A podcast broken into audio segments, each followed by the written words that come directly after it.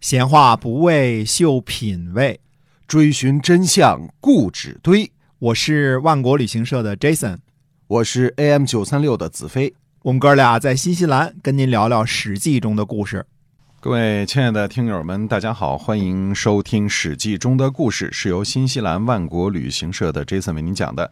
新西兰的这个地理状况呢，我们在上集节目中跟您讲了。我们今儿讲讲新西兰的好吃的吧，吃是旅游中非常重要的一一个环节哈。吃的，对，吃太，嗯，太我们先，说这个海鲜啊。太哎，那么新西兰呢，任何居民点儿嗯，啊，听着啊，距离海边不超过五十公里，哦厉害吧？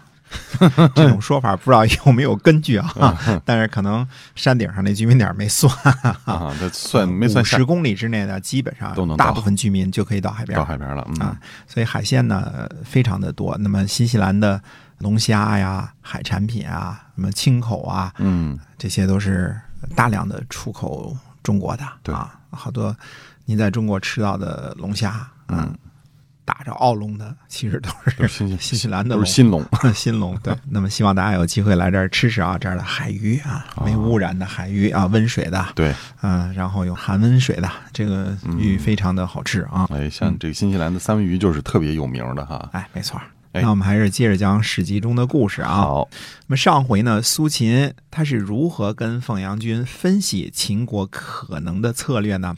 那么苏秦呢，开宗明义的说，天下如果争着去侍奉秦国，秦国有可能采取六种措施，嗯这些呢都是不利于赵国的。哦，那么是哪六种推测措施呢？苏秦说的啊，他说秦国呢接受了东靠大海的齐国，联合背弃与齐国合约的其他国家，用来呢掌控天下，而向三晋索要好处。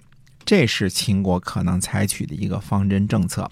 如果秦国采取这个计策，对赵国不利，而先生您就永远得不到陶这块封地了。这是第一点儿。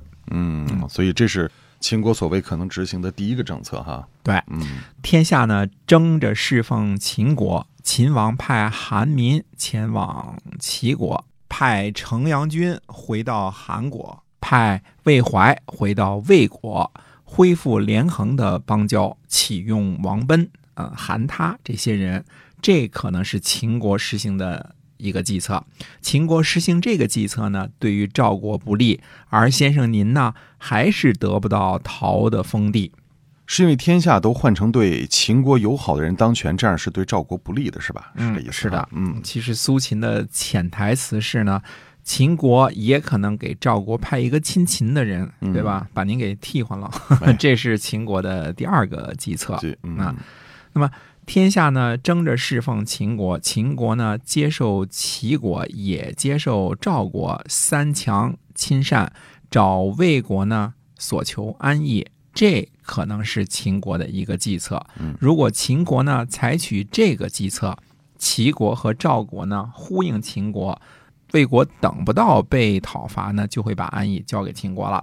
那么秦国得到了安邑的富饶，魏国成为秦国主要的邦交国，韩国一定会入朝秦国，秦国呢得到安邑来抵抗赵国，这样呢可能是秦国的一个计策。而秦国如果实行这个计策呢，不利于赵国。先生您呢一定得不到陶的封地了，这是第三计。啊，听起来这样对赵国确实是不利的哈。嗯哎嗯，天下呢争着侍奉秦国，秦国呢巩固和燕国、赵国的关系，讨伐齐国，联合楚国，伙同韩国攻击魏国。这可能是秦国的计策之一。秦国呢实行这个计策，如果燕国和赵国响应，燕赵呢讨伐齐国，这几个国家之间呢开始用兵。秦国呢联合楚国攻击魏国，不出一两个月，魏国必破。嗯秦国拿下安邑，驻守女姬；韩国太行的道路呢断绝。那么秦国呢，兵出至道南阳而讨伐魏国，隔绝韩国而包围两州。那样呢，赵国的势力就会削弱。这边呢受着秦国的威胁，东边呢对齐国用兵，这不会对赵国有好处的。而先生您呢，一辈子都别想得到陶的封地了。嗯，这是第四点儿。嗯，而且这样对赵国确实也没什么好处哈。嗯哎，那么天下争着侍奉秦国，秦国巩固和三晋的外交，而攻击齐国，那样呢，国家破坏、财务损失，而需要在东边呢对齐国分兵。这时秦国攻击魏国，拿下安邑。这可能是秦国的计策之一。嗯，秦国呢施行这个计策呢，先生如果救援魏国，嗯那呃就是呢攻击齐国疲劳的军队来和秦国作战。如果您不去救援魏国，韩国和魏国哪里能够不去西边向秦国屈服呢？您的国家呢被别人谋划，那样先生您呢一辈子也别想得到陶的封地了。这是第五点儿。嗯，这有点对赵国也没什么好处哈。哎，嗯那么天下呢争着侍奉秦国，秦国呢遵循道义，存亡继续，然后呢巩固弱小，扶助危难，恢复无罪的君主。那会恢复谁呢？恢复滕国和中山国。那么秦国恢复滕国和中山国，这样赵国的命运呢，就跟宋国的命运差不多了，因为中山国是被赵国吞并的，滕国是被宋国吞并的。嗯，对吧？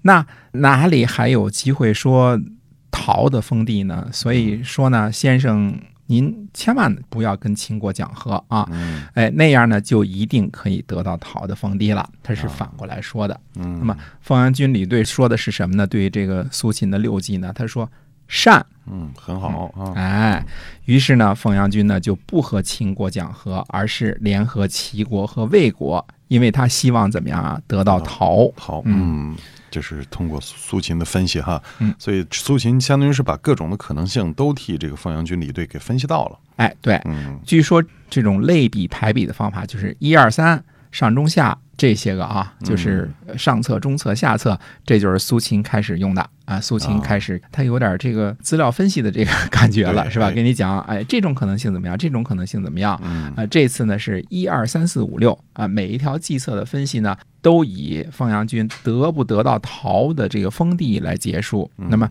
叙述起来呢，一气呵成，让您呢从逻辑上呢没有什么挑剔之处。啊，嗯这个分析的明明白白的，哎，哎，那么这样凤阳军就只能铁了心跟着齐国干了啊，联合各国来对付秦国，可是这样不是也就是排除了各国联合起来攻击齐国的可能性吗？至少这个燕昭王不高兴吧？哎，这其实这就是苏秦的厉害之处了。就算各国联合起来攻击齐国，有这个心思啊，他势必呢停留在口头上的意向阶段啊，各自犹豫，不可能有实质性的进展。大家说，今儿我们开个会，明儿就冲着齐闵王打过去了，这种可能性很小很小，哦对吧？诸位如果复习一下之前的这个五国伐赵、五国伐秦呢、五国伐齐，也就知道了，就是真正意义上的五个国家联合起来，步调一致的去攻击一个国家，这在大家基本上势均力敌的时候是很难成气候的。嗯掉个闲篇儿说，欧洲的反法联盟啊，七次中有五次是针对拿破仑的，嗯呃，对吧？那么顺便说一句呢，七次反法同盟当中。都与拿破仑有着极大的关系。某种意义上讲呢，拿破仑所有的胜利都是反法同盟再次形成的催化剂。就是说，你有一个强大的可能性，就是你把人家都压的不行了，人家才联合起来反对你呢。嗯那么战国时期的形势呢，也十分的相似。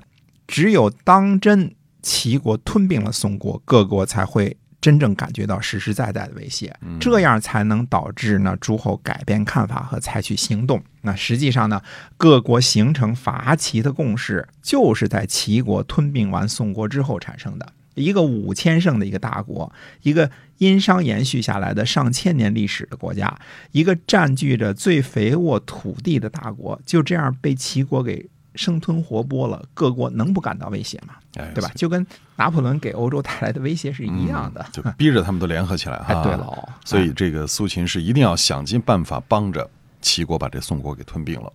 他认为这是只有齐国吞并宋国呢，才能够形成就是天下反齐统一战线的这样的一个唯一的机会啊，也是燕昭王的唯一的机会了。是的，那么嗯苏呃秦呢，他不但看表象，还看本质。呃，犀利的地方在于呢，嗯，话呢说起来容易，那时候苏秦先生呢也不能看到法国大革命和拿破仑的故事啊，没有任何历史经验可以借鉴，嗯，对吧？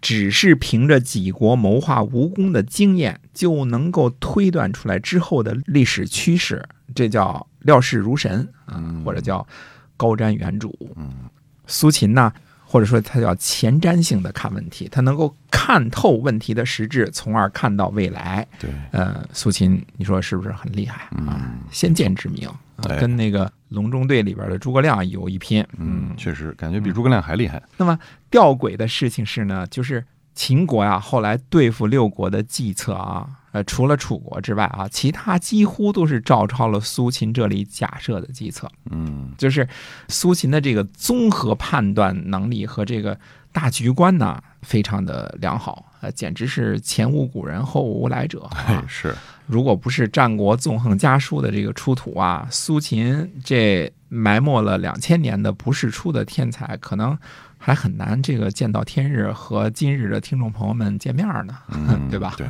让我们了解到这位真正的大牛啊，他是怎么样能够看透这个未来、看破历史的。嗯对。那我们今天这个史记中的故事呢，先跟大家聊到这儿。感谢您的收听，是由新西兰万国旅行社的 Jason 讲的。我们下期节目再会。再会。